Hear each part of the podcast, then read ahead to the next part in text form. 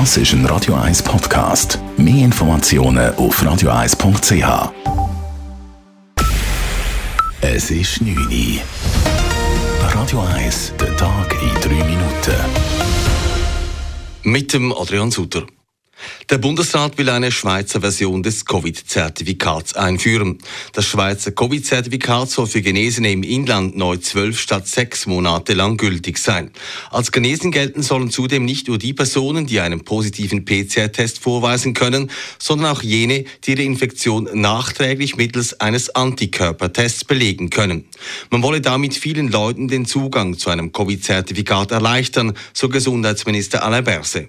Diese Personen, die genesen sind. Die haben jetzt ein Zertifikat für sechs Monate und das ist auch anerkannt international. Wir wollen das erweitern auf zwölf Monate, aber das wird nur für die Schweiz gelten, weil einmal mehr sind wir da äh, offener und liberaler als viele andere Länder. Aber wir können uns das leisten und wir wollen auch diese Personen eine Möglichkeit äh, geben, einen erleichterten Zugang zum Zertifikat zu haben. Weiter teilte der Bundesrat mit, dass es noch zu früh sei, um die Zertifikatspflicht aufzuheben. Die Corona-Fallzahlen in der Schweiz steigen, die Anzahl der Tests geht gleichzeitig zurück. Das Bundesamt für Gesundheit meldet heute 1442 neue Corona-Fälle innerhalb der letzten 24 Stunden. Das sind 200 Fälle mehr als gestern. Damit liegt der 7-Tage-Schnitt bei 965. Das sind 8 Prozent mehr als in der Vorwoche. Die Anzahl der Tests liegt im 7-Tage-Schnitt bei etwas weniger als 24.000. Das sind 30 Prozent weniger als vor einer Woche. Derzeit sind 22 63 Prozent der Schweizer Bevölkerung vollständig geimpft. Ab dem 1. November führt Österreich am Arbeitsplatz die 3G-Regel ein. Nach Italien ist Österreich das zweite Nachbarland, welches das Covid-Zertifikat am Arbeitsplatz einführt. Den Nachweis braucht es überall dort, wo physischer Kontakt mit anderen nicht ausgeschlossen werden kann, wie etwa im Büro oder der Kantine.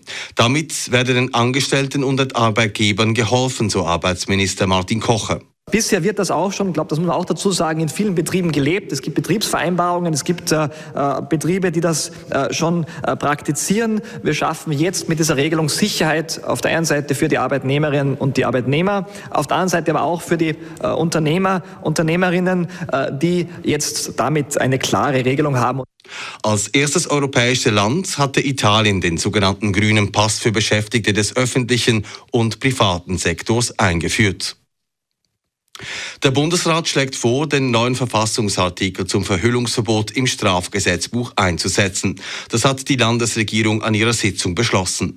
So ist es künftig unter Strafandrohung verboten, sein Gesicht an öffentlichen zugänglichen Orten zu verhüllen, außer aus Gründen der Gesundheit, der öffentlichen Sicherheit oder des einheimischen Brauchtums. Grundsätzlich sind die Kantone für die gesetzliche Regelung des Verhüllungsverbots zuständig und nicht der Bund. Weil die Kantone jedoch eine nationale Lösung wünschten, übernahm das Bundesamt für Justiz diese Aufgabe. Radio 1 Wetter. Auf die Nacht wird es immer mehr bewölkt und es kommt teils sogar regnen. Morgen ist es dann am Morgen teils ein stürmisch, aber im Verlauf des Tages wird es besser und am Mittag gibt es sogar wieder ein bisschen Sonne. Das bei maximal 15 Grad. Das war der Tag in 3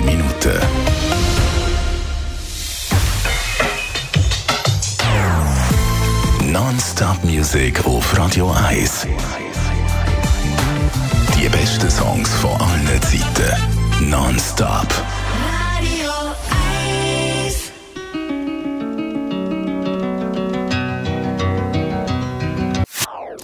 Das ist ein Radio 1 Podcast. Mehr Informationen auf radio1.ch.